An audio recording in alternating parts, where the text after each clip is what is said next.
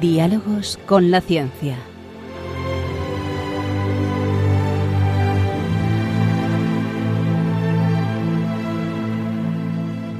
Dirigido por Javier Ángel Ramírez.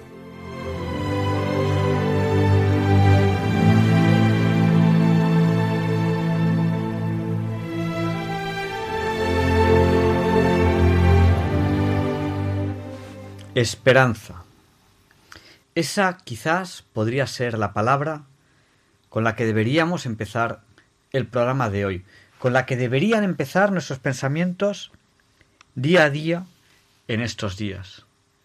Días de adviento, de advenimiento, que significa llegada. Llega nuestro Señor. Con esa esperanza queremos empezar el programa de hoy, Diálogos con la Ciencia. El programa para ti, que sabes que la verdad existe y la buscas. En Radio María, gracias a Dios, todos los viernes en sus dos primeras horas.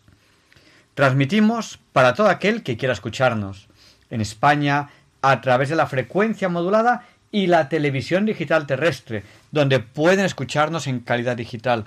Piensen en esta opción si ustedes viajan y no conocen la frecuencia de Radio María al lugar donde van. Sé que muchos de ustedes aprovechan estos días y se van de lo que se llama puente, ¿no? Unas vacaciones cortitas, breves.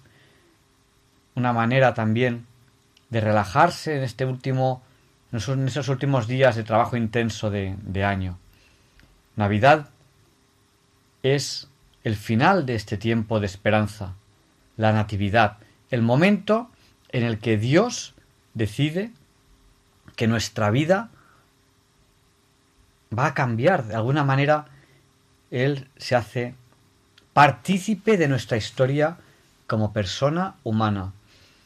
Yo, sin ser sacerdote, sin haber estudiado teología, me sorprendo por estos días, por estos tiempos.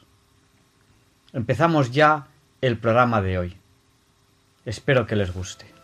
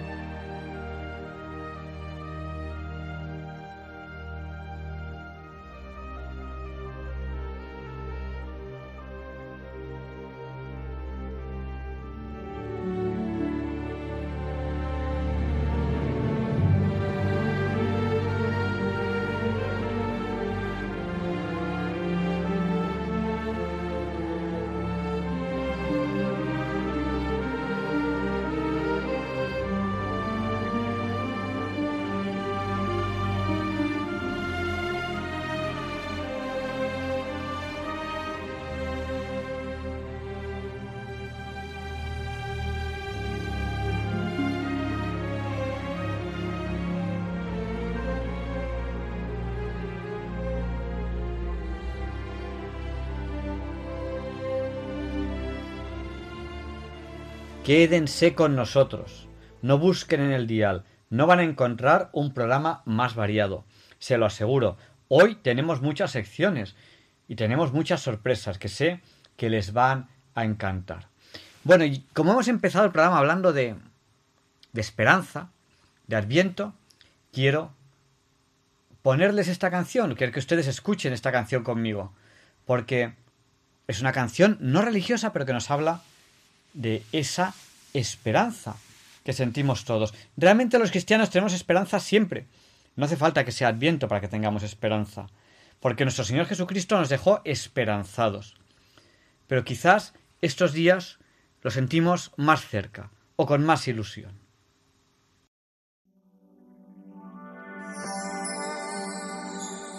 Sé que hay en tus ojos con solo mirar estás cansado de andar y de andar y camina girando siempre en un lugar. Sé que las ventanas se pueden abrir, cambiar el aire depende de ti, te ayudará vale la pena una vez más saber que se puede, querer que se pueda, quitarse los miedos, sacarlos afuera, pintarse la cara, color esperanza, tentar al futuro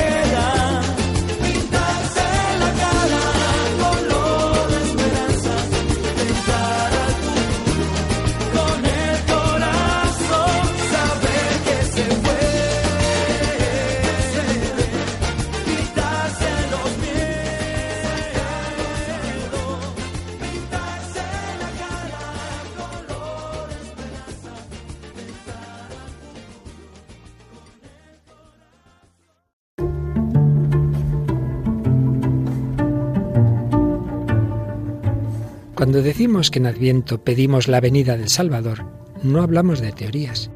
Realmente, nuestro mundo está herido por el egoísmo, la autosuficiencia, la indiferencia, las mil adicciones que nuestra sociedad fomenta.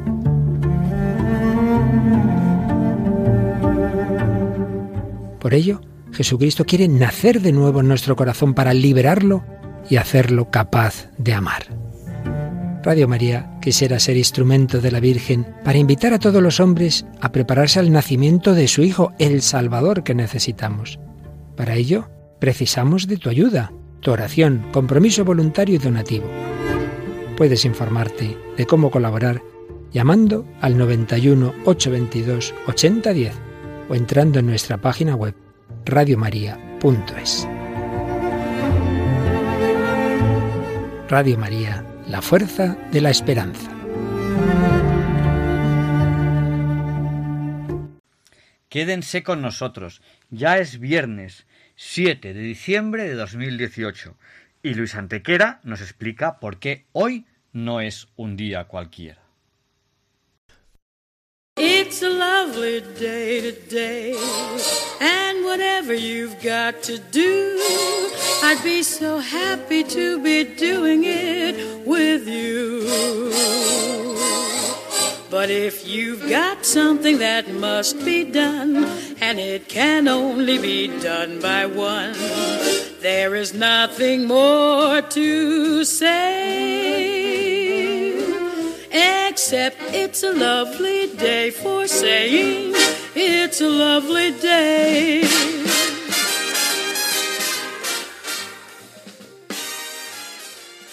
No, Javier Ángel, no dilectos compañeros de Diálogos con la Ciencia, no, queridísimos oyentes de Radio María, claro que no es un día cualquiera, ningún día es un día cualquiera, y este 7 de diciembre que nos disponemos a comenzar hoy tampoco, porque en fecha tal, pero del año 1492 en Barcelona, el rey Fernando el Católico resulta herido en un atentado que lleva a cabo Juan de Cañamares, sujeto que actuaba en solitario y que al parecer no se hallaba muy en sus cabales, creyendo ser él el auténtico rey.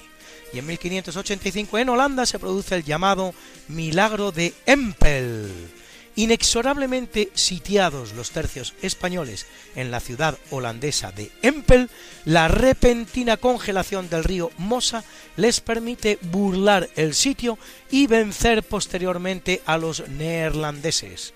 El hallazgo en la ocasión de una estatuilla de la Inmaculada Concepción hace que sea proclamada patrona de los tercios y más tarde de la infantería, como lo es todavía al día de hoy y en 1676 el astrónomo danés Ole Romer hace la primera estimación de la velocidad de la luz al estudiar el movimiento del satélite Io de Júpiter con un telescopio. Sus cálculos le llevan a obtener un valor de 214.000 kilómetros por segundo, no excesivamente alejado de los 299.792 kilómetros por segundo en que se calcula actualmente.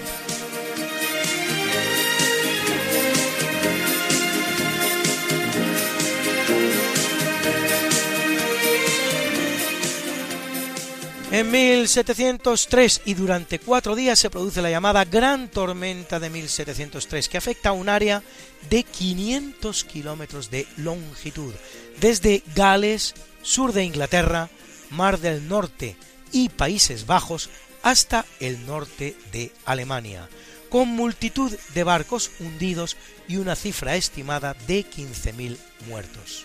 ¿A que muchos de ustedes creían que estas cosas solo se producían ahora, desde lo del cambio climático?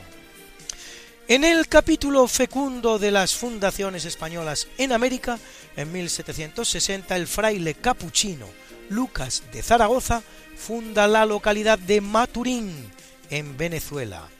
En 1941, sin previa declaración de guerra, la aviación japonesa ataca la base norteamericana de Pearl Harbor, en la isla de Hawái, descubierta por cierto por los españoles, destruyendo los barcos amarrados a puerto y dejando más de 2.000 muertos, lo que produce la entrada en la Segunda Guerra Mundial de dos nuevos combatientes, Japón y Estados Unidos, y la completa mundialización de un conflicto que terminará con 50 millones de víctimas mortales y 100 millones de personas expulsadas de su hogar, la gran mayoría de las cuales por las potencias triunfadoras del conflicto. En 1965 el Papa Pablo VI y el patriarca de Constantinopla, Atenágoras I, se levantan la mutua excomunión que se habían pronunciado sus predecesores en 1054. Ahí es nada, casi un milenio atrás.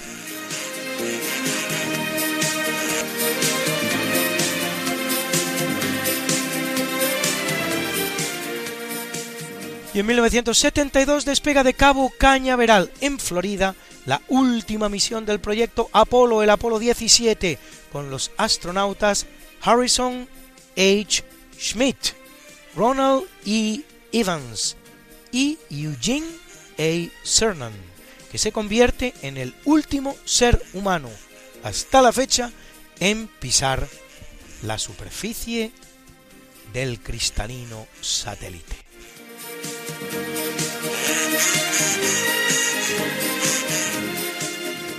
En el mismo campo de la conquista del espacio, en 1995, tras un periplo por el universo de seis años, la sonda de la misión Galileo penetra en la atmósfera del planeta Júpiter. Por cierto que este mismo lunes 26, hace apenas cuatro días, la sonda de la NASA InSight ha conseguido amartizar con éxito en el planeta rojo, separado de la Tierra por una distancia variable en función de las respectivas órbitas que va desde los 50 hasta los 102 millones de kilómetros. Increíble, ¿verdad? La distancia en estos momentos es de 57 millones de kilómetros, lo que ha favorecido el dificilísimo objetivo que se había planteado la NASA.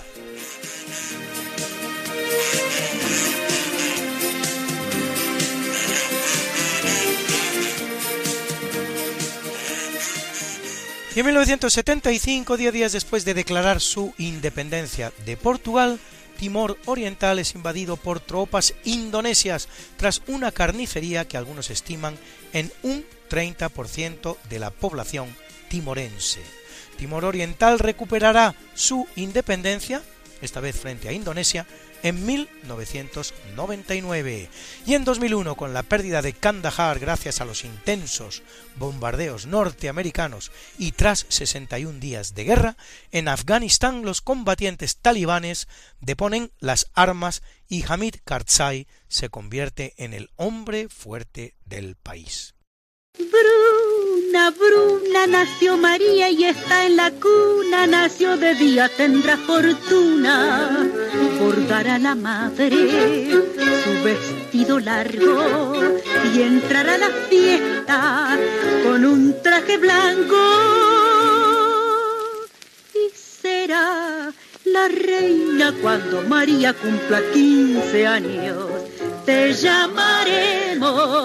Negra María, Negra María que abriste los ojos en carnaval. En el capítulo del natalicio nace en 903 Abd al-Rahman al-Sufi, conocido en Occidente como Azofi, el gran traductor al árabe de las obras de astronomía griegas, entre las cuales el Almagesto de Ptolomeo y en 1598 en Nápoles el arquitecto, pintor y escultor barroco italiano Gian Lorenzo Bernini, uno de los forjadores de la Gran Roma, entre cuyas obras destacan el baldaquino de San Pedro, en la basílica del mismo nombre, y su famosa columnata, escultor también del impresionante Éxtasis de Santa Teresa,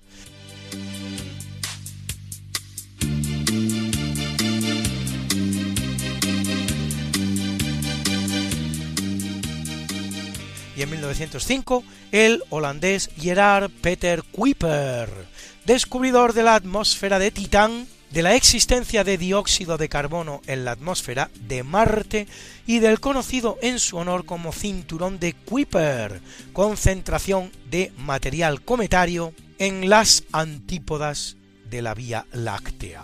En 1924, Mário Soares, político portugués que será 10 años presidente de su país entre 1986 y 1996. En 1948, Stefano Rosso, cantautor italiano, autor, entre otros éxitos, de este divertido Una storia indecente, de innecesaria traducción. Si discuteva sui problemi dello Stato, s'andò a finire sulla shish legalizzato. e casa mia pareva quasi il Parlamento. Erano in quindici, ma mi parevan cento. Io che dicevo, beh ragazzi andiamo piano, il vizio non è stato mai un partito sano.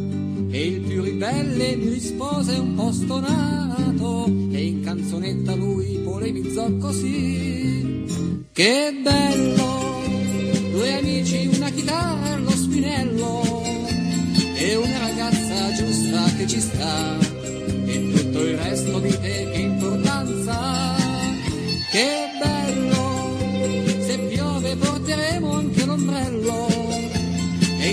per le vie della città per due boccate di felicità. Ma l'opinione dissi io non la contate e che reputazione dite un po' vi fate. La gente giudica, voi state un po' in campana, ma quello invece d'ascoltarmi continua. Che bello, col pakistano nero e con l'ombrello, e una ragazza giusta che ci sta, e tutto il resto che importanza. Così di casa li cacciai senza ritegno, senza badare a chi mi palesava sdegno. L'accompagnai per strada e chiuso ogni sportello, tornai in cucina e fra i barattoli uno che, che bello, col giradischi acceso e lo spinello, non sarà stato giusto, sì lo so, ma in quindici eravamo troppi no. E questa, amici miei, è una storia disonesta e puoi cambiarci personaggi, ma quanta politica ci puoi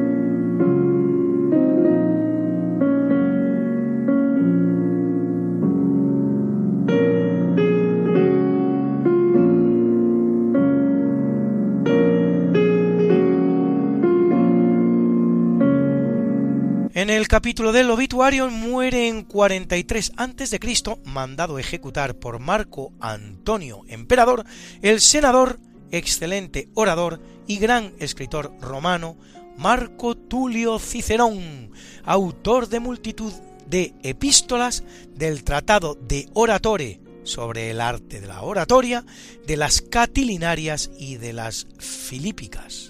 Es un mal día para los papas de Roma, pues en 283 muere Eutiquiano, vigésimo séptimo papa de la Iglesia Católica, que lo es entre 275 y 283, del que ni siquiera se sabe si murió mártir o no. Y en 1254 lo hace Sinibaldo dei Fieschi, más conocido como Inocencio IV, centésimo octogésimo papa de la Iglesia Católica, que lo es entre 1243 y 1254, el cual se enfrenta con dureza a los emperadores Federico II y Conrado IV. Convoca el concilio de Lyon, recupera para el papado el reino de Sicilia y se muestra muy interesado en las relaciones con el lejano oriente. En 983 en Roma, Otón II, emperador del Sacro Imperio Romano Germánico desde 967, que continúa la política expansionista de su padre, Otón I, hacia Italia y fortalece el poder imperial.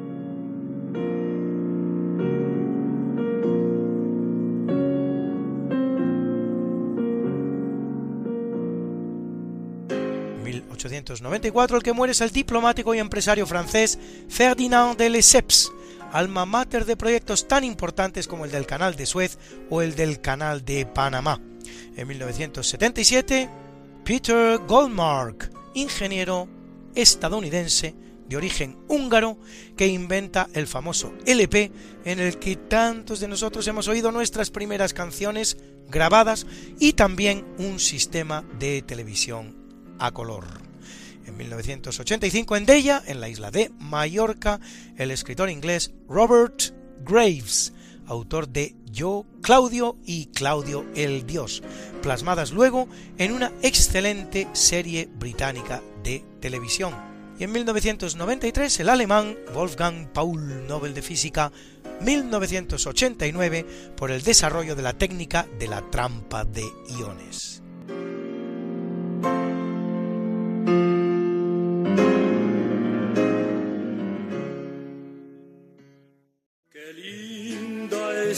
La mañana en que vengo a saludarte. Venimos todos con gusto y placer a felicitarte. El día en que tú naciste, nacieron todas las flores. En la pila del bautismo cantaron los ruiseñores. Ya viene amaneciendo, ya la luz del día nos dio. Levántate de mañana, mira que ya amaneció. Y felicitamos hoy a ese divertido presentador y cantante español que es Bertín Osborne, que cumple 64. Felicidades, Bertín y al gran jugador de baloncesto que es el estadounidense Larry Bird, tres veces campeón de la NBA, componente junto con Michael Jordan, Magic Johnson, Charles Barkley y Carl Malone de aquel mágico Dream Team que fuera campeón de los Juegos Olímpicos de Barcelona 1992, que cumple 62, y a nuestras guapas, Hoy la actriz mexicana Carmen Becerra, protagonista de muchas telenovelas mexicanas, que cumple 41. Emily Browning, actriz australiana, a la que han visto ustedes en filmes como The Uninvited, la no invitada, Pompeya o Sleeping Beauty, la bella durmiente, que cumple 30, y a la preciosa tenista polaca Úrsula Radwanska, que cumple 28.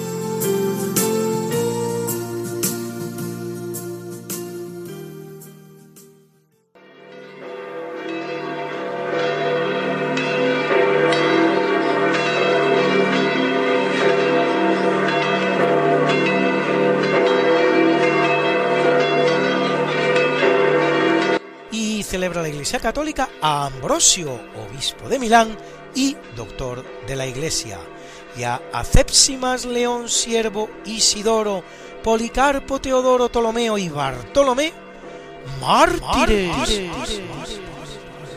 A Urbano, obispo. A María Josefa Rosselló, fundadora. A Humberto Martín y Burgundófora, abades. Y a Simeón, eremita. Hoy es el Día Internacional de la Aviación Civil y como yo sé que a muchos de ustedes les gustan estas efemérides, pues pueden ustedes consultarlas como siempre en el medio Religión en Libertad, en la columna En Cuerpo y Alma, donde las colgamos para ustedes cada semana. got something that must be done, and it can only be done by one. There is nothing more to say, except it's a lovely day for saying it's a lovely day.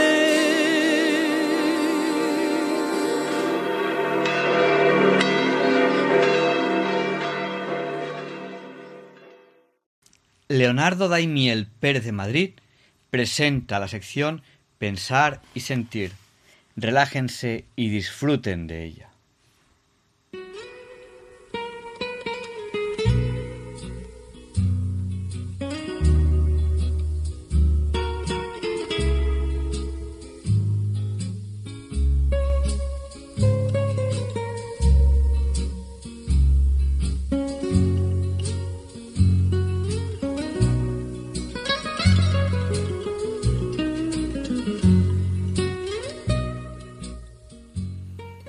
Buenas noches, queridos oyentes de Radio María. Soy Leonardo Daimiel y celebro estar de nuevo con ustedes. Hoy les traigo en Pensar y Sentir un texto escrito por un médico español del cual ya les hablé en algún programa anterior. Es autor de muchos libros, de ensayos y también de artículos periodísticos, en los cuales se manifiesta un constante deseo de buscar la felicidad y también de transmitir sus reflexiones para que la encuentren los lectores. Se trata de Enrique Rojas Montes, especialista en psiquiatría, que nació en Granada en 1949. Además de catedrático de psiquiatría, es escritor y podríamos clasificar sus numerosos libros en dos tipos. Unos de temas clínicos, fundamentalmente sobre la depresión, la ansiedad, las obsesiones y los trastornos de la personalidad, y otros sobre temas humanísticos, siendo estos los que resultan más interesantes a la temática propia de nuestro programa. Entre otras actividades de su muy extenso currículum, el doctor Rojas Montes es presidente de una fundación que se dedica al estudio y tratamiento de, los trastornos de la personalidad en personas con pocos recursos materiales. El texto que hoy voy a compartir con ustedes es una reflexión sobre el ser humano y algunas de las características inmateriales que poseemos. Para no resultar muy extenso, les voy a leer un extracto que dice así. El ser humano es una realidad compuesta de cuerpo, alma y psicología. Y es fundamental conseguir una buena articulación entre estos tres principios que se hospedan en su interior. Para Platón la relación entre el alma y el cuerpo es como el marino respecto a la nave. Los clásicos repetían una expresión latina, sema soma, es decir, el cuerpo como cárcel del alma. Descartes, partiendo del pienso luego existo, viene a decir que el humano es un ser pensante. El ser humano comparte un cuerpo como el animal, pero tiene cuatro notas en su interior que son claves. Inteligencia, afectividad, voluntad y espiritualidad. Estas le diferencian claramente del resto del mundo animal. Y voy a dar una pincelada de cada una de ellas. Inteligencia es la capacidad para captar la realidad en su complejidad y en sus conexiones. Inteligencia es capacidad de síntesis. Es saber distinguir lo accesorio de lo fundamental. Es el arte de reducir lo complejo a sencillo. Es claridad de pensamiento. La sencillez es una virtud intelectual. Es la virtud de la infancia Hoy sabemos que existen muchas variedades y por eso debemos hablar de inteligencia en plural. Aún así, debo subrayar que a la razón le corresponde la búsqueda de la verdad. La verdad es la conformidad entre la realidad y el pensamiento. La afectividad está constituida por un conjunto de fenómenos de naturaleza subjetiva, diferentes de lo que es el puro conocimiento que suelen ser difíciles de verbalizar y que provocan un cambio interior. La vía regia de la afectividad son los sentimientos. Es el modo habitual de vivir el mundo emocional.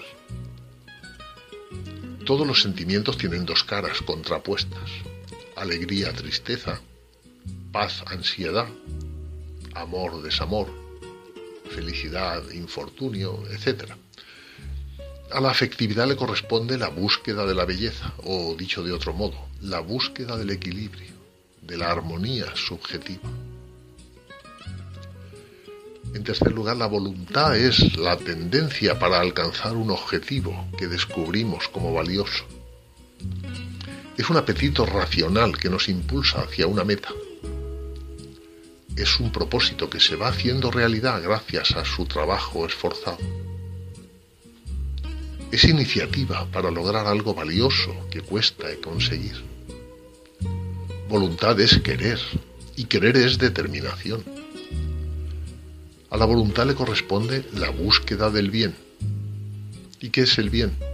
El bien es lo que todos apetece, o dicho de otra manera, aquello que es capaz de saciar la más profunda sed de la persona.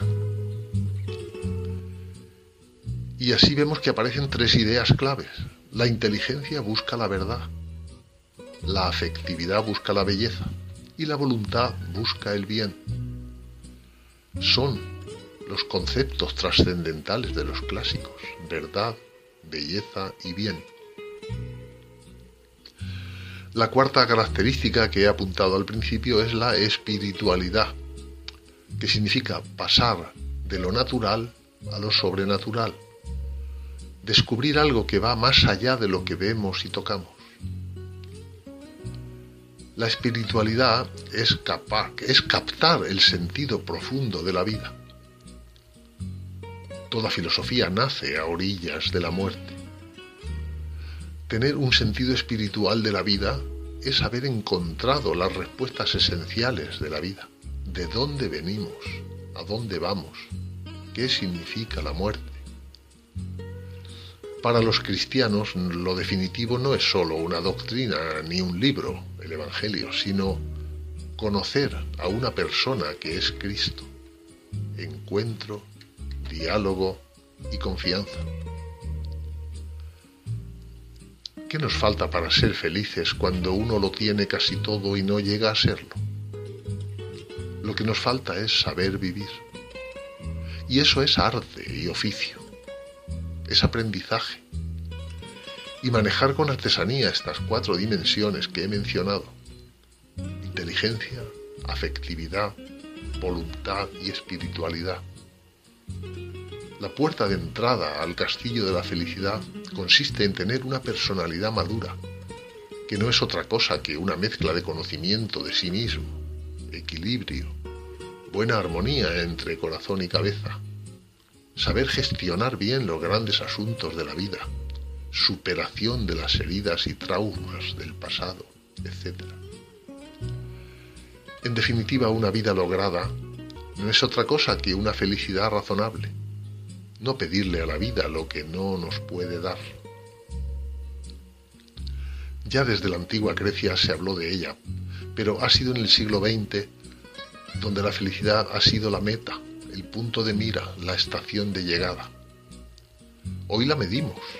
Existen escalas de evaluación de conducta diseñadas por psicólogos y psiquiatras que mediante un cuestionario bien elaborado y validado cuantifican el grado de felicidad que alguien tiene. Y concluye este texto del doctor Rojas Montes diciendo, la felicidad consiste en la mejor realización de nuestro proyecto personal y la coherencia de vida nos conduce finalmente a ella. Porque la vida es arte y aprendizaje, oficio y tanteo. Sabio es el conocedor de la vida.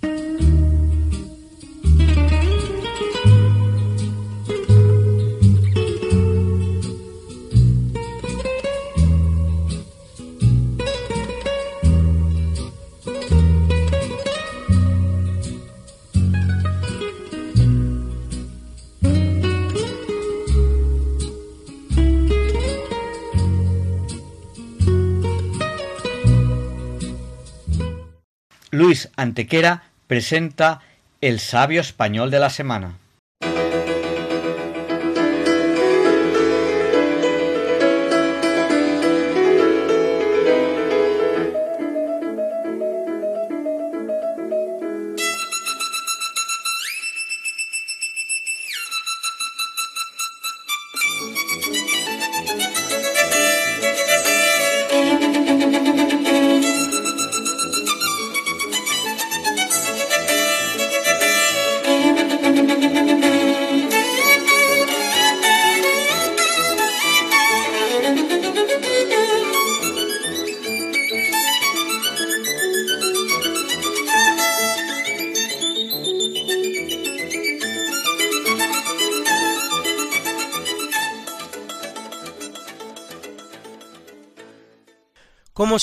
Muchos de ustedes saben, este próximo año 2019 celebramos nada menos que el quinto centenario de una de las grandes gestas de la historia, ni más ni menos que la primera circunnavegación del planeta Tierra y el que podríamos llamar el segundo descubrimiento del Océano Pacífico, aquel que hacen Fernando de Magallanes, Juan Sebastián Elcano, y muchos otros marinos españoles y de otros lugares de Europa.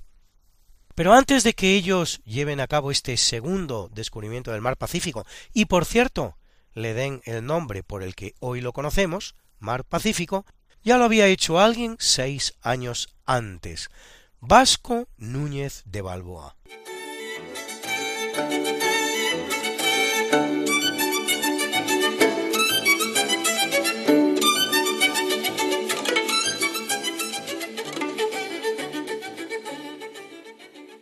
Nuestro Vasco Núñez de Balboa nace en Jerez de los Caballeros en 1475, hijo, según se cree, de un hidalgo, Nuño Arias de Balboa, y de una mujer de la antigua, o de una dama de Extremadura.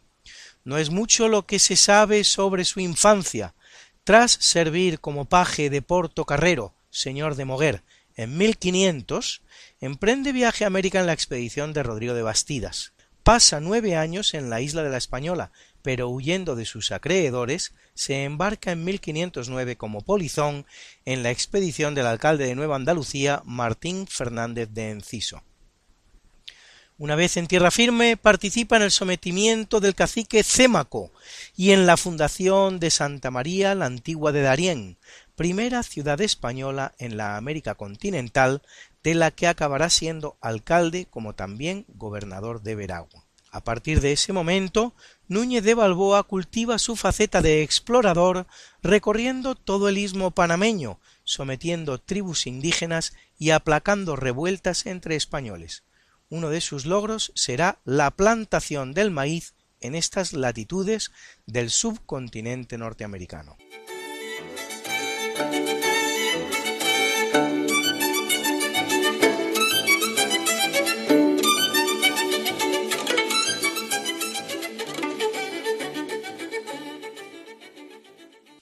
En 1513 consigue la evangelización de uno de los grandes caciques de la zona, Careta. Enterado del mucho oro existente al otro lado del istmo, que riega un fabuloso mar que aún no han visto ojos europeos, se dirige a la prometedora tierra. Al llegar ante una montaña e informado por los indios de que en su cima podrá ver el mar que conduce al otro lado del mundo, Balboa realiza sin compañía el último tramo de la expedición, el formidable descubrimiento confirma lo que ha ya tiempo se conocía, a saber, que el descubrimiento de Colón y los Pinzones era un continente ignoto y no el Zipango ni las Indias, de las que aún separa todo un segundo océano. Núñez de Balboa, armado de un estandarte de la Virgen y bañándose en el que se llamará Mar del Sur, toma posesión de él para la corona castellana todo lo cual ocurría un venturoso 25 de septiembre de 1513, es decir, hace hoy exactamente 500 redondos años, medio milenio. Probablemente nadie relate la emoción del momento como lo hace ese gran escritor austríaco y judío que fue Stefan Zweig en sus momentos estelares de la historia. Tras descubrir el archipiélago de las perlas, llamado así no por casualidad, Balboa vuelve por nuevos caminos a Santa María la Antigua, desde donde envía a Pedro de Arbolancha a España para dar cuenta al rey del fabuloso descubrimiento y enviarle el quinto de todas las riquezas que le corresponde. Y sin embargo, envenenado por uno de sus muchos enemigos, el rey nombrará gobernador de la nueva provincia, llamada ahora Castilla de Oro, a Pedrarias Dávila. El leal Balboa acepta el nombramiento y hasta pide permiso a Pedrarias para una nueva expedición que le llevará al Dabaibe, cuando llega por fin el reconocimiento del explorador nombrado adelantado del Mar del Sur y gobernador de Panamá y Coiba.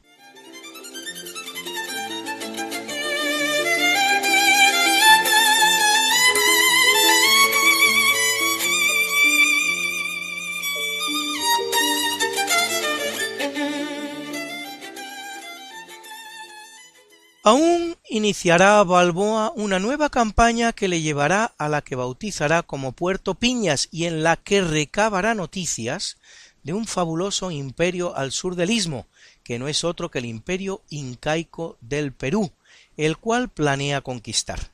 Pero de vuelta a casa se encuentra con la expedición que le manda un tal Francisco Pizarro. ¿Le suena?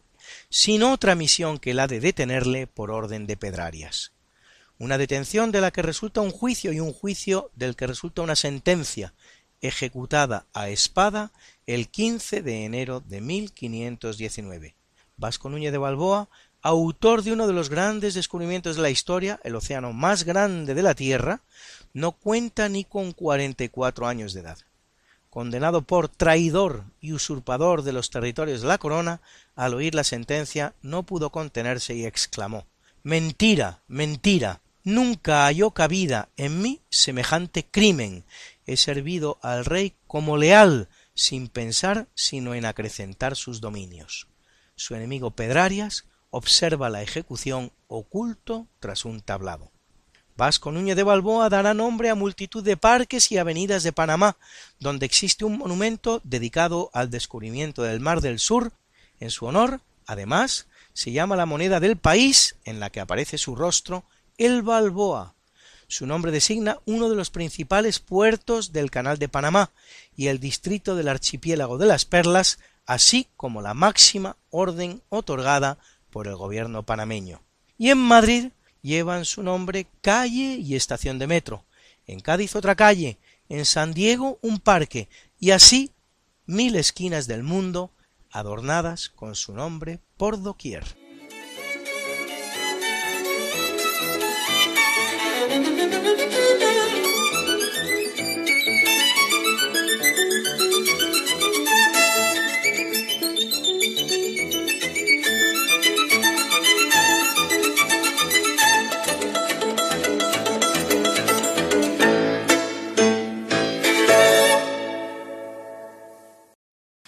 Alfonso Carrascosa presenta El Católico Científico de la Semana.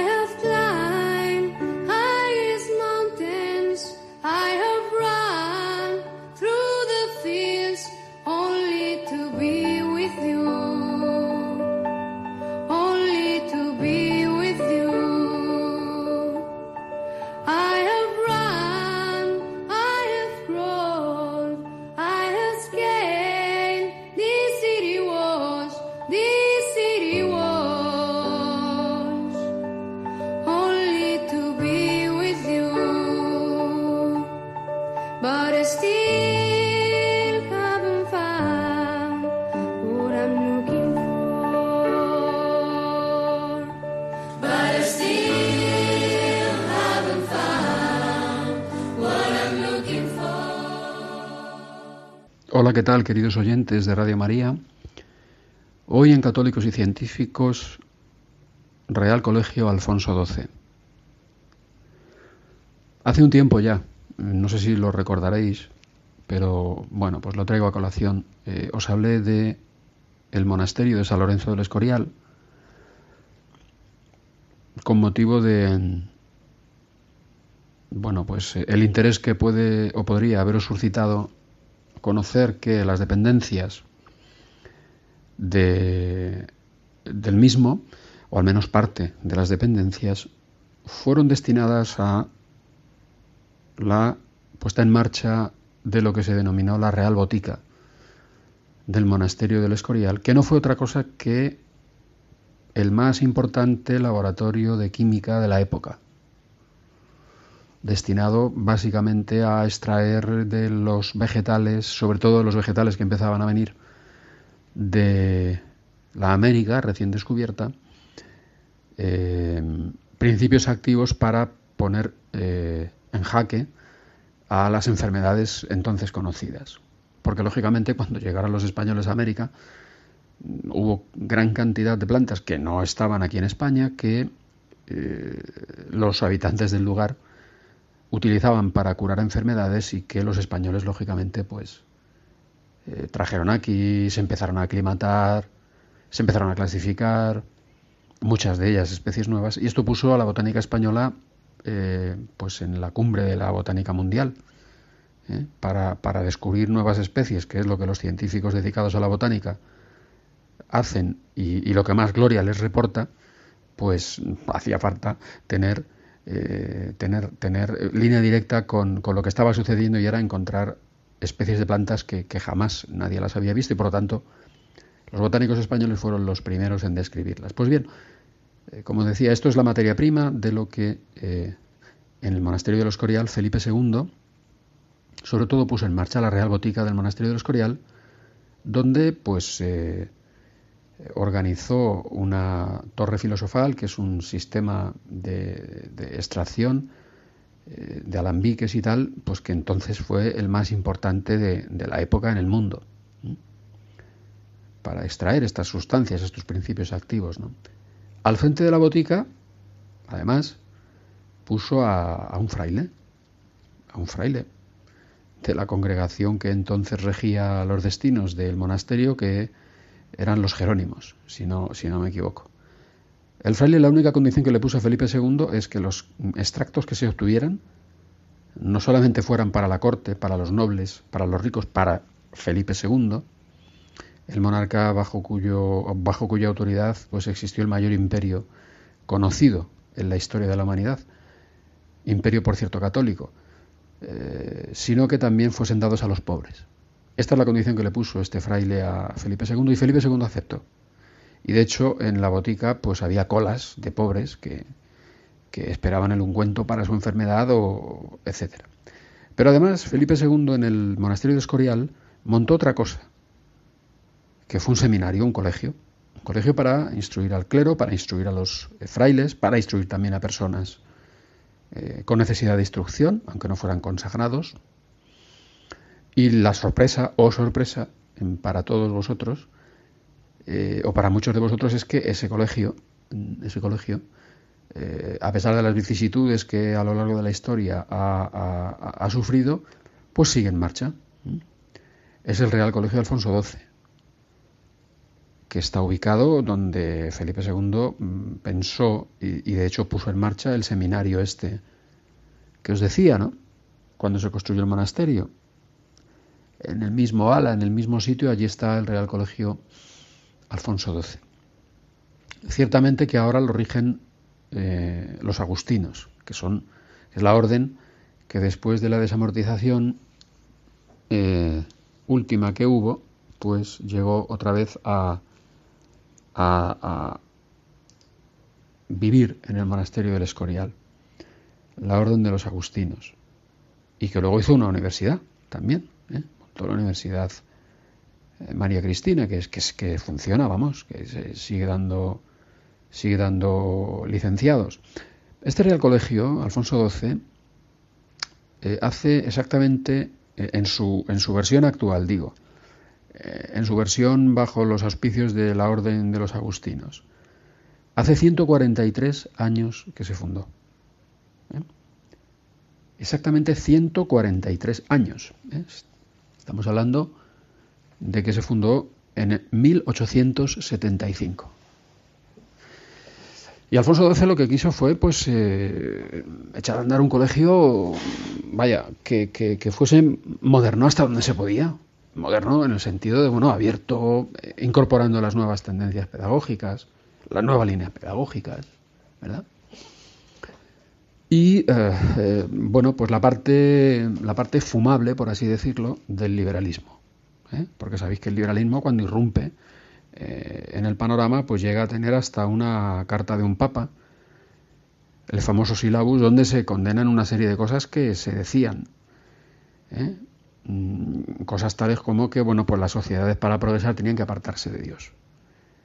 Cosas lógicas que siguen, eh, digamos, en pie. O sea, en el sentido de pues, que, lo peor que le puede pasar a una sociedad, lo estamos viendo en la sociedad española, pues es apartarse de los mandamientos y de lo que se ha revelado como la felicidad absoluta para el hombre.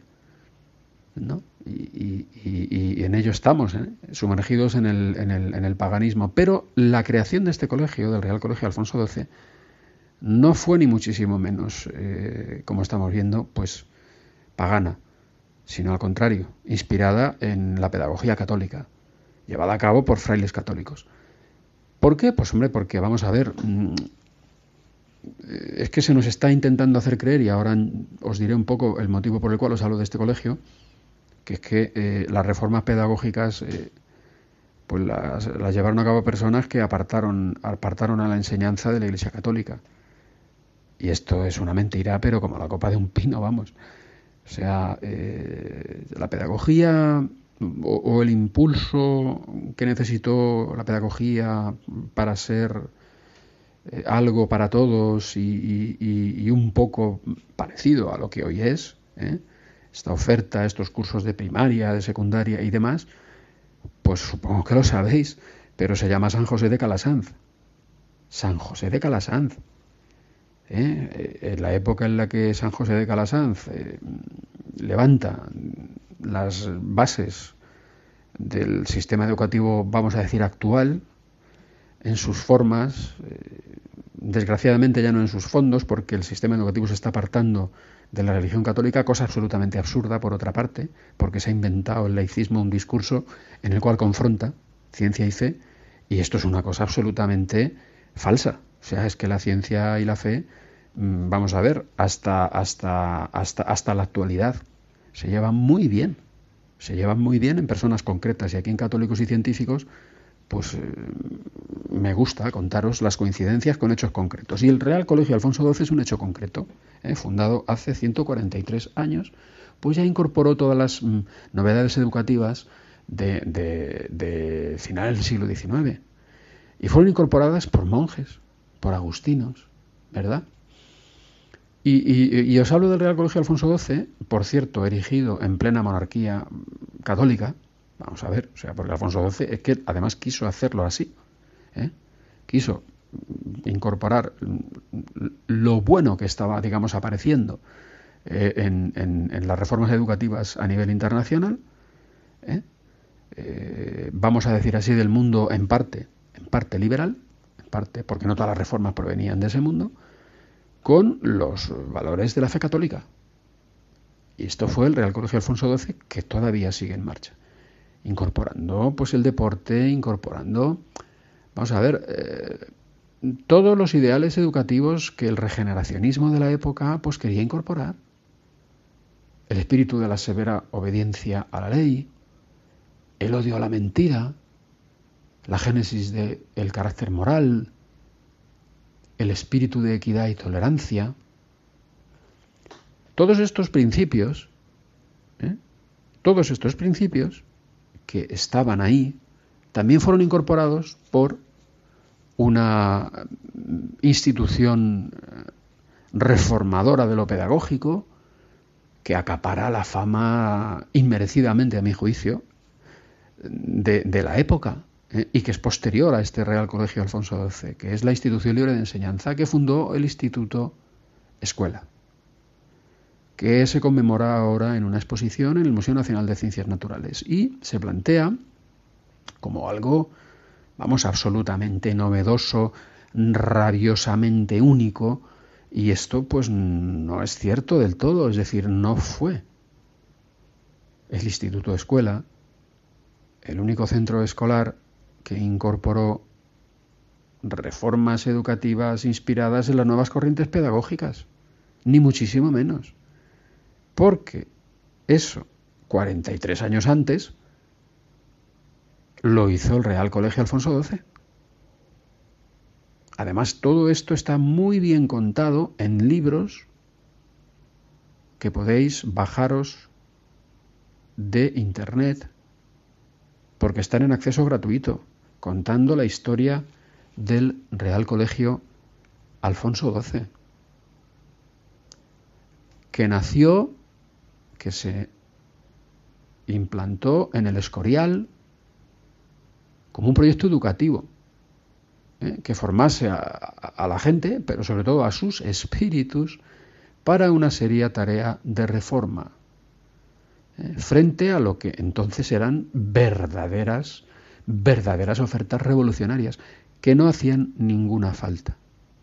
¿eh? Que no hacían ninguna falta. Y sino que se lo digan a los de la Unión Soviética. A los de la ex Unión Soviética. No hacía ninguna falta. ¿eh? implantar dictaduras ni del proletariado ni de ningún tipo. No hacía ninguna falta, como se ha demostrado con el tiempo. La existencia desde hace 143 años del Real Colegio Alfonso XII en el monasterio del Escorial, con sus gabinetes de física, sus gabinetes de historia natural, claro, es que parece que los inventó el Instituto Escuela, pero semejante mamarrachería me perdonáis la, expresión, no es más que producto de un discurso que se ha estructurado y que pretende sacar a la Iglesia, un discurso historiográfico inspirado en la ideología laicista que pretende sacar a la Iglesia Católica de las reformas de la enseñanza. ¿Eh? Fijaos si esto es falso, que el Instituto Escuela impartió, por supuesto, religión en el Instituto Escuela y surgió no en la Segunda República, sino en plena monarquía parlamentaria católica Alfonso XIII. Aquí arranca, aquí arranca el Instituto Escuela, impartiendo religión en la escuela. Podéis verlo en la Gaceta de la Fundación en 1918 del Instituto Escuela, 43 años después de que el Real Colegio Alfonso XII en el monasterio del Escorial, regido por padres agustinos, echar a andar con todas las reformas de la modernidad incorporadas sin perder la esencia de la inspiración católica, como funcionan cientos de colegios hoy todavía en los que hay tortas para entrar, colegios en los que religión en la escuela es impartida y la gente lo acepta de maravilla y la gente pide estar en estos colegios.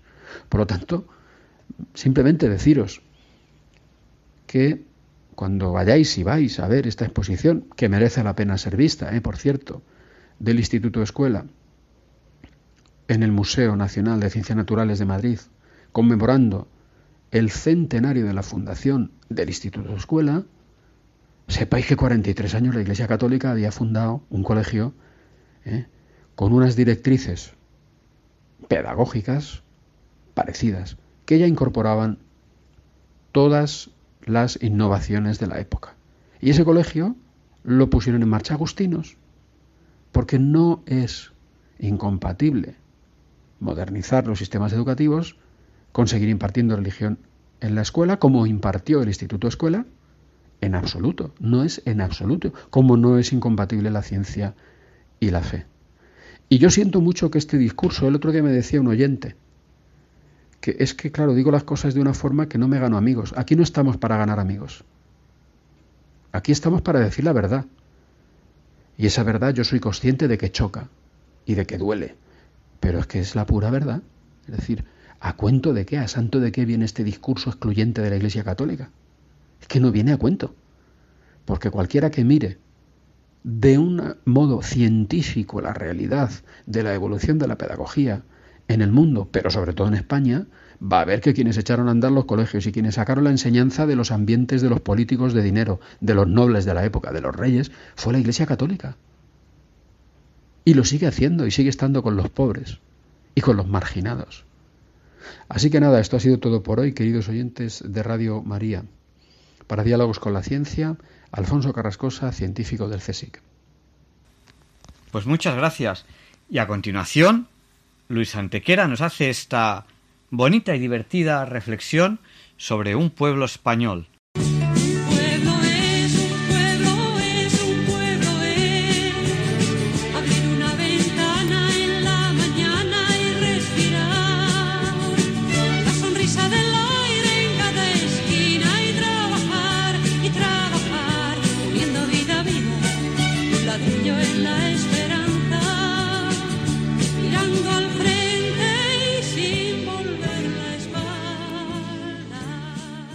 Y damos comienzo hoy en Diálogos con la Ciencia a una nueva serie a la que vamos a llamar Pueblos Bonitos de España, en el que, como su propio nombre indica, vamos a hablar de esa cantidad casi infinita de pueblos preciosos que existe por todo lo ancho y largo de nuestra variada y rica geografía. A un pueblo hay que ganarlo con respeto pueblo es algo más que una maleta.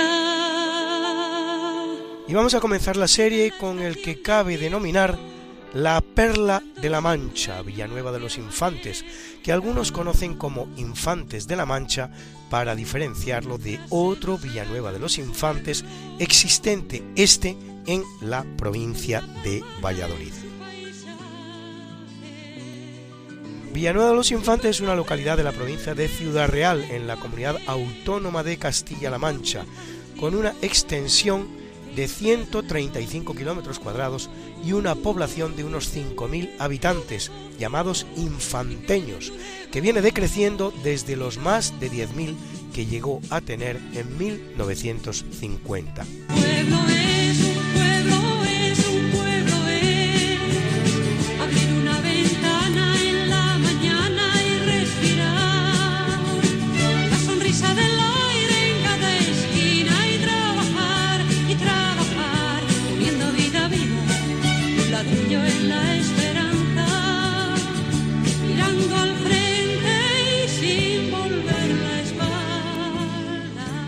Es zona de caza con importante producción agrícola y últimamente crece también el tamaño del sector terciario en forma de turismo. Villanueva de los Infantes es fundada como tal en 1421, pero lo cierto es que antes de dicha fundación consta de poblamientos muy antiguos en la zona. Así, existen vestigios de asentamientos prehistóricos de la edad del cobre, año 2000 a.C., y de la Edad de Bronce, año 1800 a.C. Con una frase no se gana un pueblo, y con un disfrazarse de poeta. De los tiempos romanos han llegado a nuestros días los restos de una calzada y un puente, el de Triviño, de 100 metros de largo y 6 arcos de baja altura. El enclave será destruido durante la invasión árabe y reconquistado por Alfonso VIII. Es reconstruido con el nombre de Jamila, denominación de resonancias hebreas que hace pensar en un poblamiento judío. En 1245 Jamila aparece como aldea de la Orden de Santiago, cuya presencia en la ciudad se aparece por todas partes. El enclave en el que han aparecido diversos restos arqueológicos será abandonado por sus habitantes en 1333 por los desagradables olores que emanaban del río, estableciéndose a solo 5 kilómetros de distancia en el lugar denominado La Moraleja.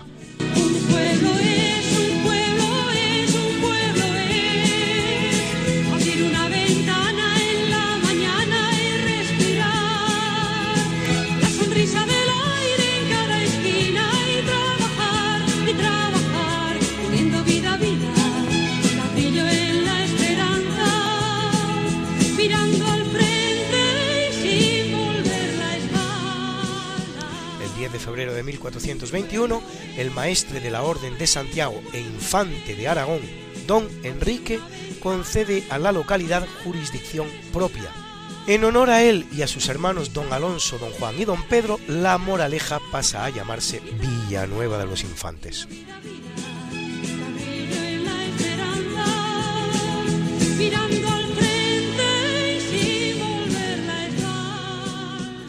En 1573 Felipe II la proclama capital del campo de Montiel y también de la gobernación de la Orden de Santiago las figuras de Santo Tomás de Villanueva, el humanista Jiménez Patón, el artista Francisco Cano o los universales Quevedo o Cervantes convierten a Villanueva de los Infantes en importante foco cultural del Renacimiento.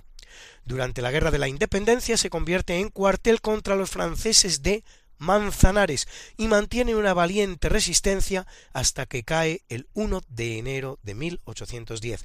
Recuperada año y medio después, se instala en ella la Junta Superior de la Mancha, que dirige la provincia. En 1895, la regente María Cristina le concede el título de ciudad y en 1974 es declarada conjunto histórico-artístico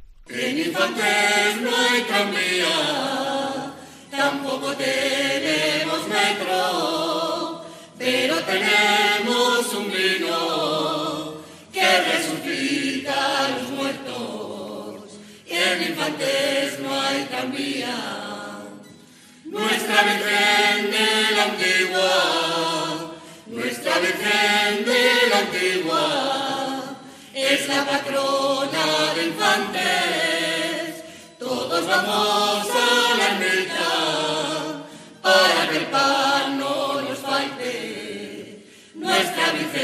De la Antigua. Situada pues en el llamado campo de Montiel, Villanueva de los Infantes es ciudad repleta de tesoros arquitectónicos, el principal de todos su monumental Plaza Mayor de principios del siglo XVII.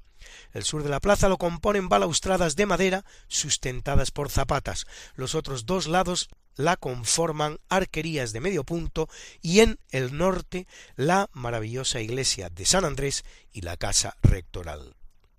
Múltiples edificios religiosos conviven en la ciudad, entre los cuales la iglesia de la Trinidad la capilla del llamado Tomasito, en honor de Santo Tomás de Villanueva, o el convento de Santo Domingo, en el que muere un pobre y abandonado Francisco de Quevedo, al que los frailes dominicos dan asilo en los últimos días de su vida, siendo visitable al día de hoy la celda en la que entrega la vida el gran escritor del siglo de oro de las letras españolas.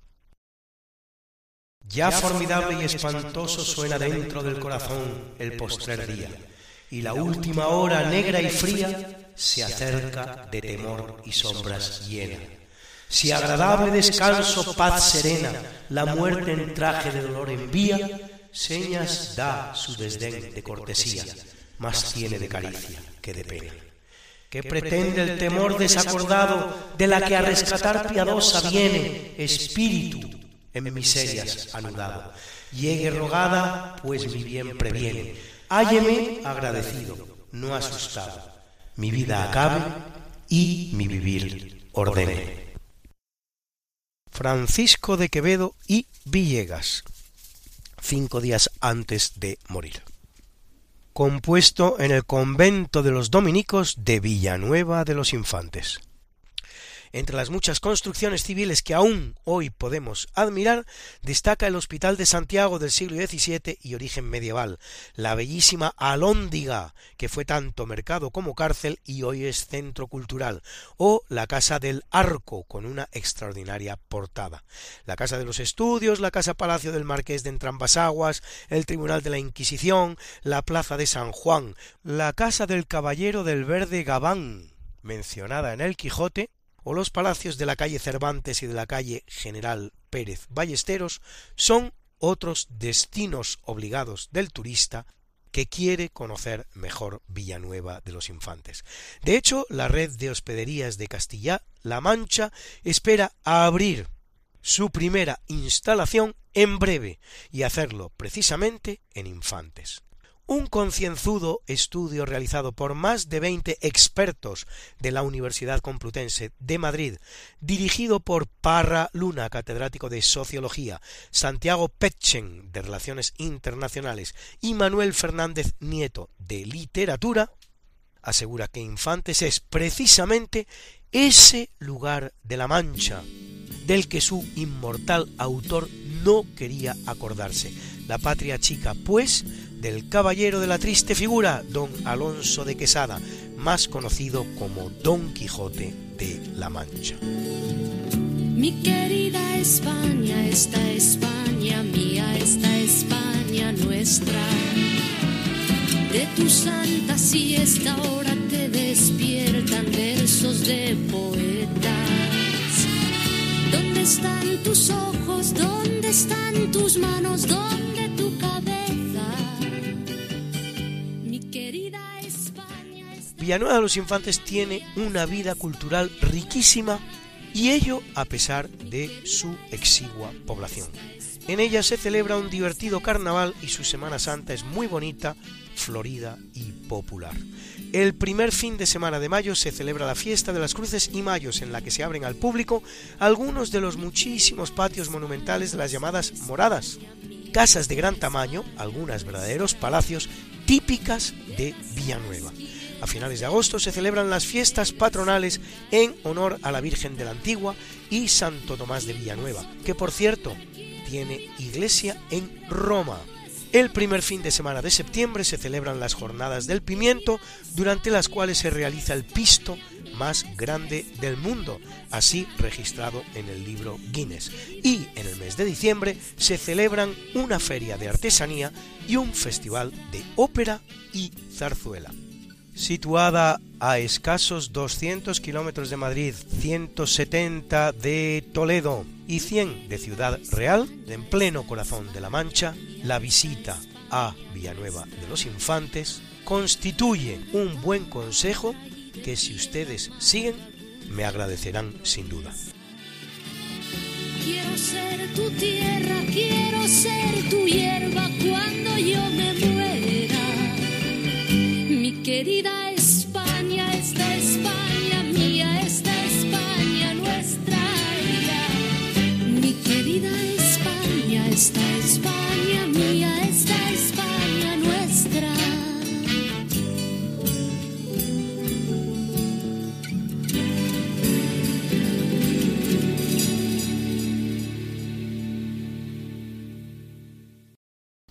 Deseo que disfruten con esta canción.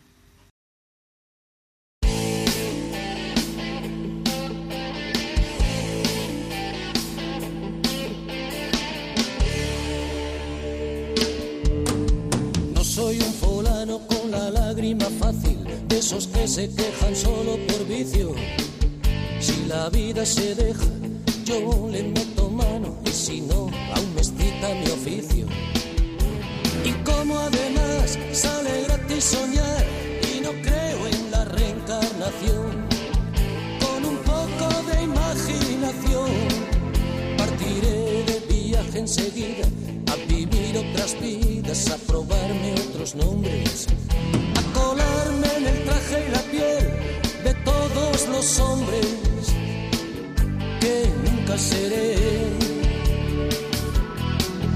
Al en Chicago, legionario en Melilla, pintor en Montparnasse, mercader en Damasco, postalero en Sevilla, negro en Nueva Orleans, viejo verde en Sodoma, deportado en Siberia, sultán en un harén,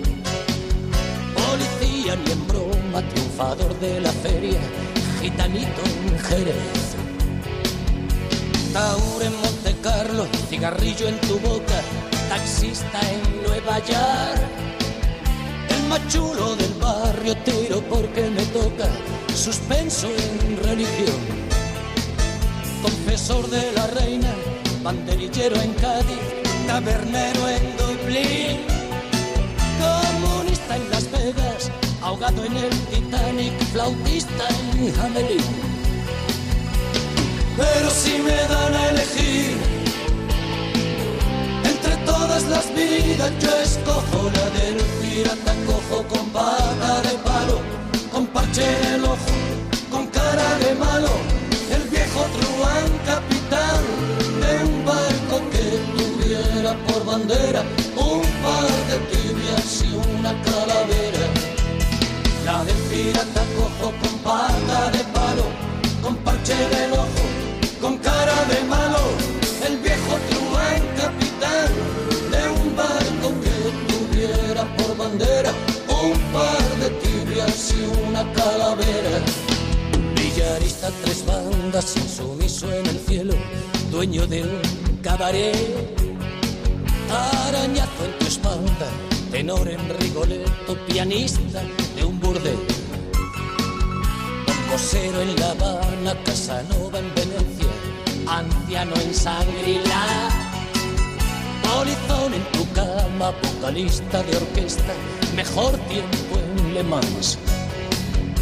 Cronista de sucesos, detective en apuros, conservado en alcohol. Violador en tus sueños, suicida en el viaducto, guapo en un culebrón. Morfinómano en China, desertor en la guerra, boxeador en Detroit. Cazador en la India, marinero en Marsella, fotógrafo en Playboy. Pero si me dan a elegir entre todas las vidas, yo escojo la del pirata cojo con pata de palo, con parche en el ojo, con cara de malo, capitán de un barco que tuviera por bandera un par de tibias y una calavera. La del pirata cojo con pata de palo, con parche en el ojo, con cara de malo, el viejo truán capitán de un barco que tuviera por bandera un par de tibias y una calavera.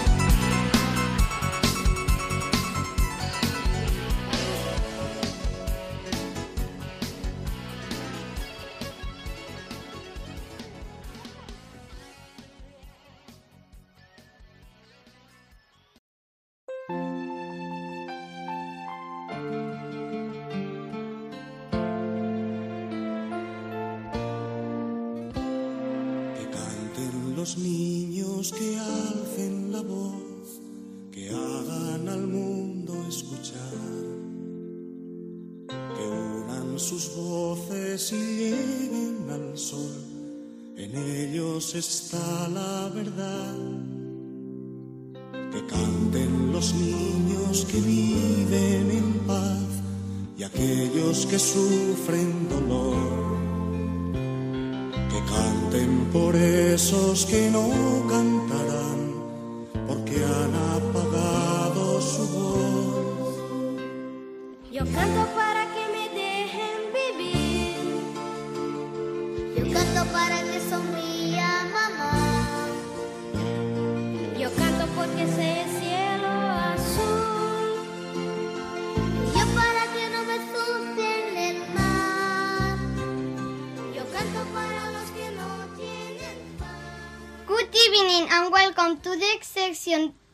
Preguntas sencillas a conceptos complejos. In this program, Diálogos con la ciencia. In Radio María, Spain with the Kid. Good evening, Balduino. How old are you? I am 12 years old. Balduino tiene 12 años. ¿Qué quieres preguntar esta noche a Diálogos con la Ciencia? Eh, ¿Cómo es posible que las neuronas se comuniquen entre sí a través de electricidad? A ver, eh, el sistema nervioso tiene una característica muy importante y es que las células se comunican entre sí. Eso, mm, que yo sepa, yo no soy médico, que yo sepa, otros sistemas del cuerpo humano o, o del cuerpo animal no lo hacen. Esa es la característica fundamental del sistema nervioso, es la capacidad de comunicarse unas células con otras, de transmitirte información. ¿Vale? Eh, y eso, o sea, cuando, se, cuando una célula recibe un mensaje, eh, no, no simplemente lo transmite, sino que lo procesa, lo procesa, realiza un análisis del mensaje, eh, lo modifica y digamos que lo va mejorando, va dando exactitud a sus contenidos y se lo pasa a la siguiente. Es un sistema realmente complejísimo que a fecha de hoy todavía no Y entendemos eso del todo. todo, y eso todo se transmite por todas en menos de una milésima. Sí, a ver, el- el- ese, ese- esa transmisión de información entre las neuronas se, se produce por, una, por unas uniones especializadas de las neuronas que se llama sinapsis. Cada Pues neurona- creo que, pues creo que estos organismos son incomparables con Harry Potter. Bueno, porque Harry Potter es mentira, gra- gracias a Dios, porque eh, Harry Potter no me gusta nada, porque es un cuento que tiene cosas muy raras y, y no- y no, no- sí. y no Y tra- tam- no transmite mensajes buenos. Pero bueno, da, da igual. En la tele salía una en la que no le gustaba a una persona que hablaba mal de su padre. Le hizo un hechizo, se hinchó como un globo. Vale, y los pues lo- gracias a Dios los, los los hechizos no existen. Lo, lo que hay que hacer es trabajar para conseguir No objetivos. le he hecho un hechizo tan solo que te que Bueno. cuando se enfadaba, ¿Que- como ¿Queréis era que os cuente, queréis que os cuente de las neuronas o no? Sí. Ah, vale, vale. Si no, no os cuento de las neuronas y hablamos de, de tonterías de la tele. De Harry Potter. Vale. No son tonterías No, de son la cosas- tele. son- cosas muy Son libros, son libros Son- interesantes que me gusta es, leer. es interesantísimo, vamos. Interesantísimo. Pero entonces, ¿qué- ¿queréis que, queréis que hablemos de tonterías de. Venga. O que hablemos de, de neuronas. A ver. Pues el sistema nervioso se caracteriza porque eh, unas, neur- unas células a otras pasan información y la neurona no solamente la transmite la información, sino que la procesa con una exactitud impresionante y la va mejorando y va, llegando, y va haciendo cosas co- muy complejas. Como Así que cuando llega, así que cuando llega el cerebro es eh, más exacta que se ve más exacta A ver, que decir en qué milímetro está algo. Es, es- es el cerebro el que va perfilando esa información. Pues ese, ese- ese- ese tra- esa transmisión de información se transmite a tra- a través de un- de unas uniones especializadas que se llaman sinapsis. Cada neurona... Pero no era electricidad. ¿Me lo dejas explicar? Sí. Cada neurona tiene un montón de ramificaciones con las neuronas alrededor eh, y, recibe, y, y recibe y transmite información por esas ramificaciones. Ah, por eso se hace cada vez más rápido, porque se pasa una y esa una se pasa a, a varias estrellas y esas varias estrellas... Yo creo que, Balduino, lo que tienes que hacer primero es escuchar, si no, no vas a aprender.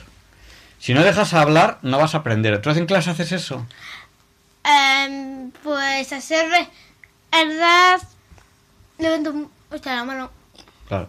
O sea, si no, no, pues no vas a aprender nunca, Balduino. Si no dejas hablar al que te está explicando algo, no vas a aprender nunca.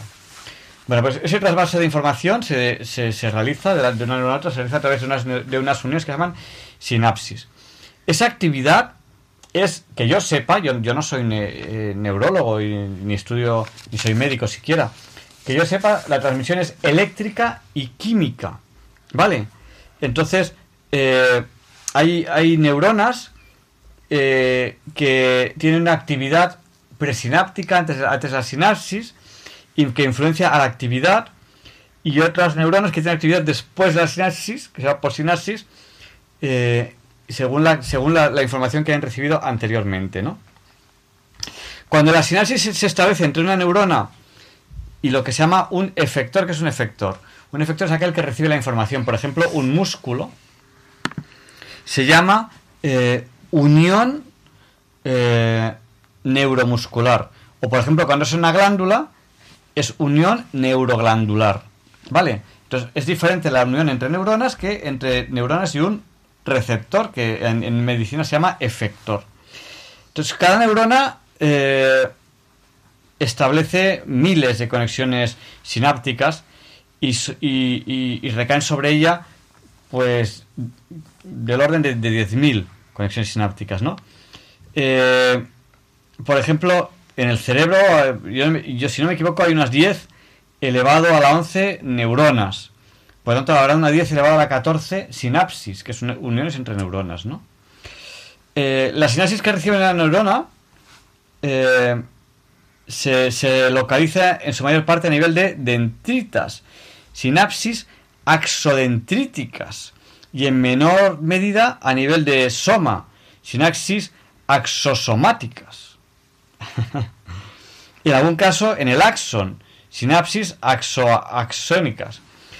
Eh, independientemente de dónde se localicen, desde el punto de vista funcional, pues los mecanismos de transmisión, que es lo que tú preguntabas, son tanto químicos como eléctricos. Ha sido muy complicado, pero Teresa, tú te ríes. ¿Te estás enterando más o menos un poquito o no?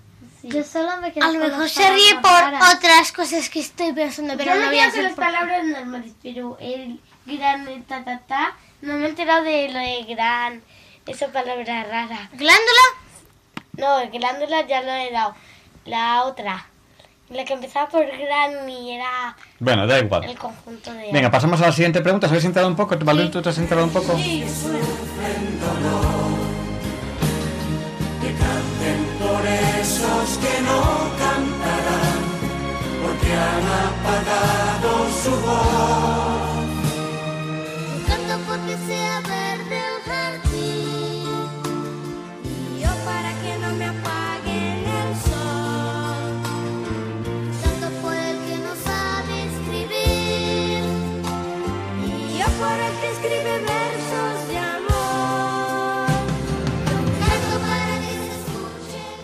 Good evening, Ruth. How old are you? I am ten years old. Ruth tiene 10 años. ¿Tú tienes 10 años? Sí. ¿Desde cuándo? Pues desde, pues desde el año pasado, el 15 de diciembre. Por lo tanto, Ruth va a cumplir años dentro de muy poquito. Sí. Y yo Y también. cumplirá 10 más 1. Once. Bueno, ¿qué quieres preguntar esta noche a Diálogos con la Ciencia? que cuando te haces una herida o te sangra lo que sea, te sale los te salen los glóbulos. Yo no sé.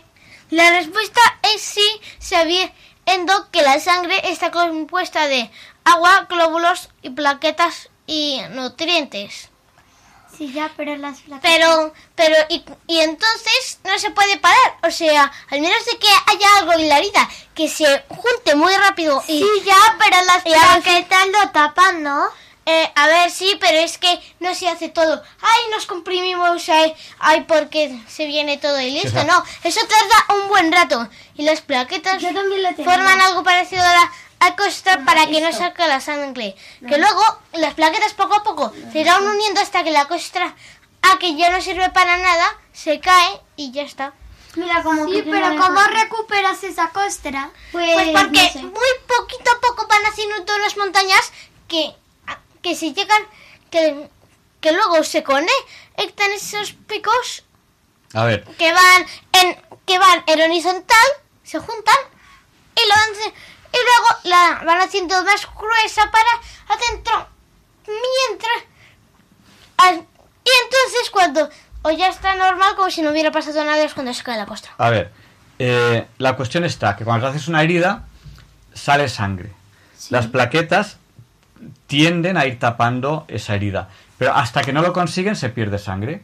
Se pierden glóbulos, nutrientes, agua, lo que tiene la sangre. Nutrientes también. También, claro. ¿Cómo se llegan los, los- los nutrientes hasta las células? Pues no sé. Entonces, Eso se pierde. Pero, Y lo- pero al menos de que sea una luego- herida muy grande no, no se pierde mucho, o sea que podría seguir nutriéndote. Es muy, es muy poquito. lo- la, la sangre se pierde en la Al menos de que, en una al herida menos de normal. que te hayan dejado una pierna o, o apuñalado. Bueno, que eso esperemos que no pase. Pues entonces, eh, y luego eh, el cuerpo humano genera más sangre nueva para sustituir a la que se ha perdido. ¿Vale? Vale. Los niños que alcen la voz, que hagan al mundo escuchar, que unan sus voces y lleguen al sol, en ellos está la verdad. Que canten los niños que viven en paz y aquellos que sufren dolor que canten por esos que no cantarán, porque han apagado su voz. Good evening, Teresa. How old are you? I am eight years old. Teresa tiene 8 años. Eh, ¿Por qué cuando ponemos Eso te, te he dicho que las preguntabas. Ya. ¿Qué quieres preguntar esta noche a Diálogos con la Ciencia? Porque cuando, pon- cuando pones un reloj y, la- y lo juntas con la electricidad, ¿Lo enchufas? el reloj. Eh, yo lo sé, pero la energía en el, el ser humano es Espera, capaz un, un de... momento, un momento. Antes de que respondas, Balduino. En primer lugar, ¿qué es un reloj? Un, Un aparato para a saber qué, qué tiemp- cuánto tiempo falta para algo y en qué periodo de- del tiempo estamos. Claro, es un aparato para medir el tiempo. La definición de tiempo es complicada. Pero, eh, ¿cómo se mide el tiempo? Pues hay ciertos fenómenos que son rítmicos, es decir, que se repiten con una frecuencia concreta. Como cada- por ejemplo los solsticios, equinoccios, Claro. las noches, Por lo tanto, los días, los lo que, lo que- atardeceres, lo que. Balduino puede ser un reloj solar. Se produce el ciclo solar eh, diariamente y anualmente también. Yo me conozco un reloj que no necesita ser Entonces, ah, para, para, para hacer un reloj... o sea, Sí, para- y los egipcios usaban una, una cosita que... Un, una... un- no, un- no me acuerdo qué, pero reloj. estaba lleno de agua, pero se iba vaciando poquito a poquito claro, y se salía relojes la de agua, relojes de arena. ¿Cuánto Ya, y yo también me conozco uno que eh, es como, no sé por qué la utilizan algunos, eh, dibujas eh, las un reloj normal en el suelo, pones un palo en el medio. Es un reloj solar, la- ¿vale? Entonces, hay que buscar algo que tenga un ritmo que se repita en el tiempo y entonces medir ese ritmo. Entonces, los primeros relojes que se fabrican son mecánicos. Por ejemplo, la oscilación de un péndulo. El tiempo de oscilación de un péndulo, cuánto tarda en ir y venir, pues depende fundamentalmente de la longitud del péndulo. ¿Vale? Entonces, si, el peso, la, masa del péndulo se sube más arriba, el periodo es uno y si se baja más abajo, el periodo es otro. ¿Vale? Entonces, eh, esos relojes funcionan con un péndulo. ¿Qué ocurre? Que como el péndulo roza, por ejemplo, con el aire, los mecanismos rozan, pues se van frenando. Entonces se necesita algo que acelere un poco, disculpad, el movimiento del péndulo. Ese algo Es electricidad no, que ese, con- ese algo puede ser una cuerda, es decir, un muelle, y diariamente se le da cuerda al reloj, y ese, ese muelle tiende a empujar un poquito el péndulo para que no se quede parado. ¿Vale? También podría ser un motorcito eléctrico, pero en cuanto se mete motor electricidad en un reloj, ya no tiene lógica, ya no tiene lógica que el tiempo se mida mecánicamente. ¿Por qué? Porque hay fenómenos eléctricos que tienen, tienen periodos. Por ejemplo, el periodo de oscilación de un cristal de cuarzo. Por eso están los relojes de cuarzo, que no tienen, no tienen mecanismo, no tienen mecanismo eh, mecánico para medir el tiempo, sino que lo miden por la oscilación de un cristalito de cuarzo. A un cristalito de cuarzo se le pone una diferencia de potencial y oscila. Oscila con una cierta frecuencia. Este ¿Eso es de- significa que lo golpea?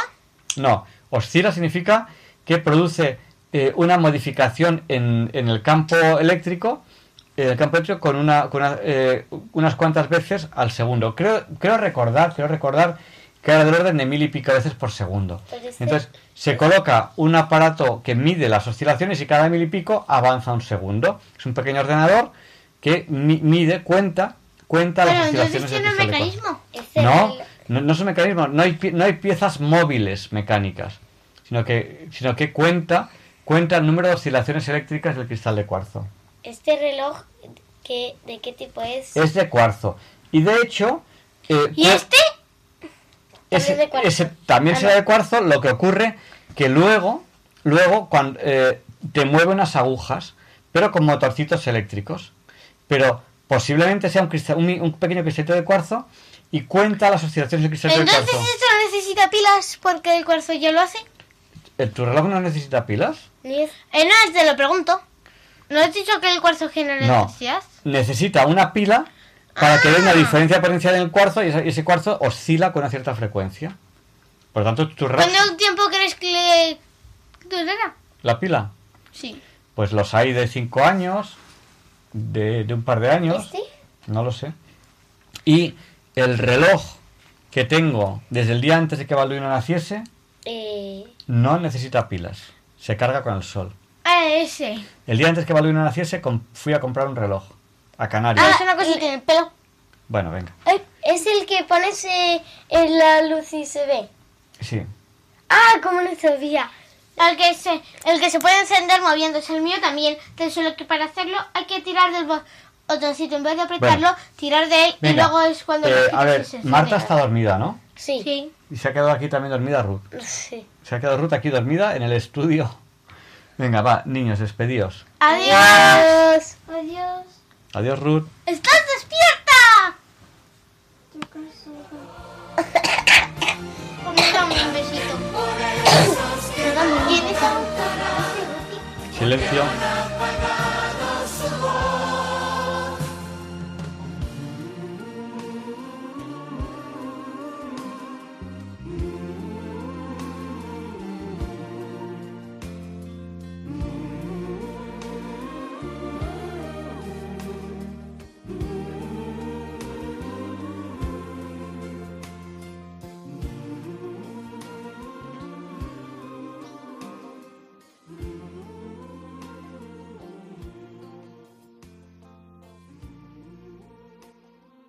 Deseo que disfruten con esta canción.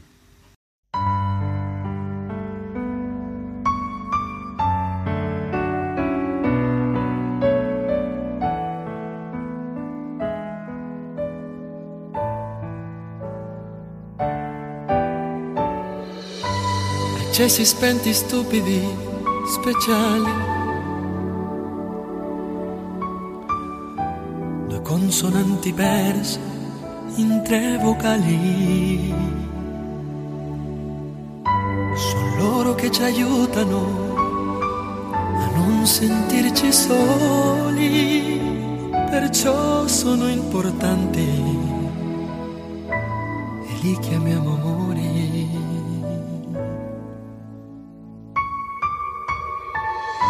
Gli amori sotto un grande cielo o chiusi in una stanza,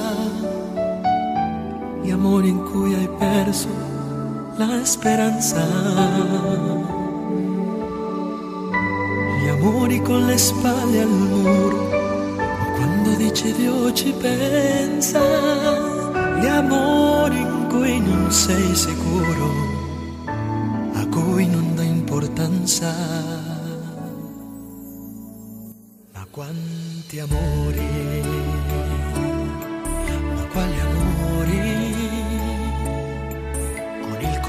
coraggio e la paura di volersi bene, amori fragili che vanno via, quelli in cui soffri solamente tu, e gli altri a dire cosa vuoi che sia, quanti amori ma quali amori? Amori ormai scoppiati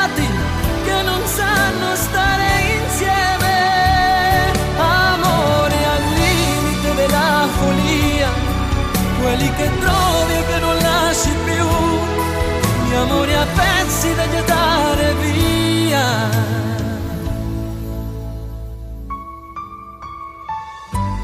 Immagina due mondi solitari,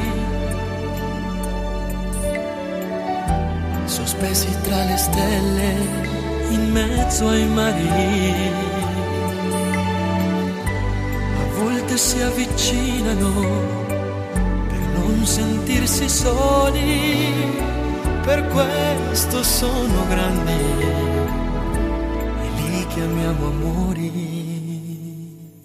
Ma quanti amori, ma quali amori,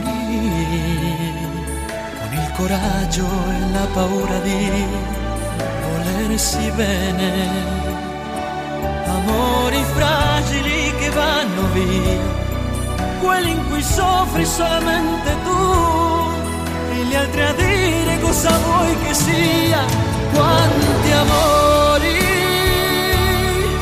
ma quali amori? Amori appena nati, con la voglia di restare insieme. Amori al limite della pazzia, quelli che trovi che non lasci più da gettare via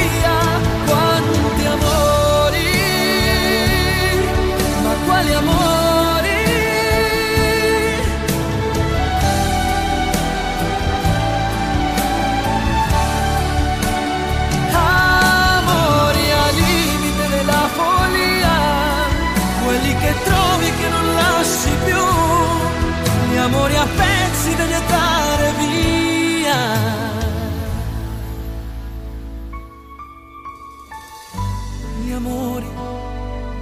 quasi tutti uguali. La differenza adesso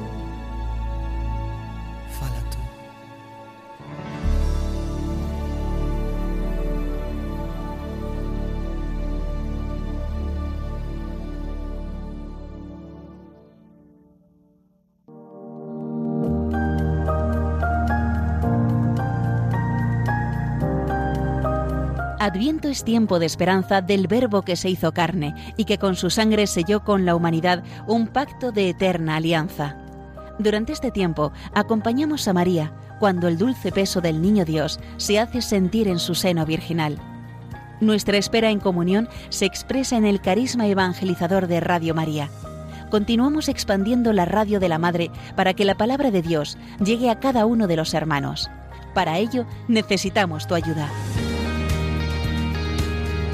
Colabora. Puedes hacerlo en cualquier sucursal del Banco Popular o sus filiales, en el Banco Santander, en las cuentas de la Asociación Radio María o si quieres que tu donativo desgrave fiscalmente, en las cuentas de la Fundación Amigos de Radio María, en los mismos bancos, indicándonos tus datos por teléfono si es la primera vez que lo haces. También por transferencia bancaria, giro postal o cheque a nombre de Asociación Radio María, enviándolo a Radio María, Paseo de Lanceros 2, primera planta 28024, Madrid. Si lo prefieres, puedes llamar al 91 822 8010 y te facilitaremos todos los trámites. Adviento en Radio María, la fuerza de la esperanza.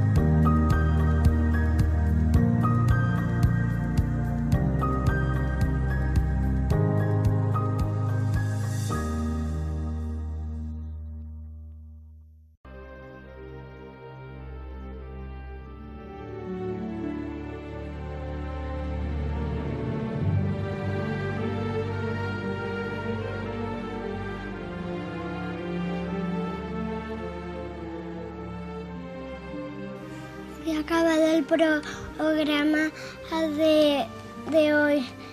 Gracias por estar con nosotros. Les esperamos la semana que viene, si Dios quiere, no falten. Les dejamos con, con el catecismo de la Iglesia Católica con, con, con Monseñor. eh, José Ignacio Munilla, obispo de San Sebastián, que sé que les gusta mucho. Y le pedimos a Juan Pablo II que interceda por nosotros. A San Juan Pablo II, que interceda por nosotros para que se nos libre del mal. Muchas gracias y buenas noches a todos. Buenas noches. Buenas noches. Buenas noches.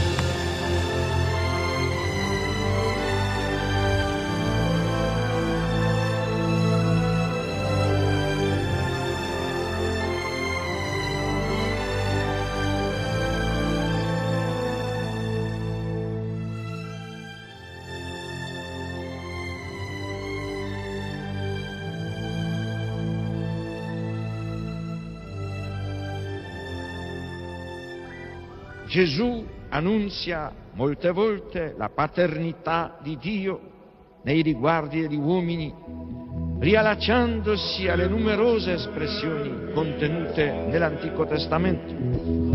Per Gesù Dio non è solamente il Padre di Israele, il Padre degli uomini, ma il Padre suo, il Padre mio. Pater noster, ies inceri, sanctificetur nomen tuum, adveniat regnum tuum, iad voluntas tua, sicur in cielo ed in terra,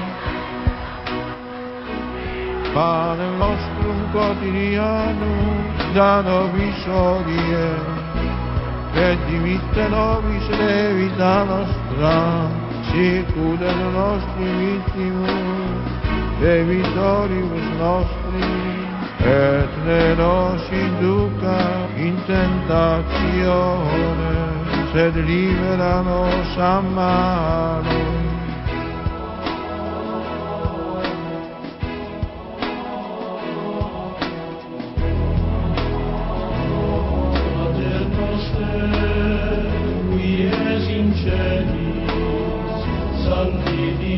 por nós.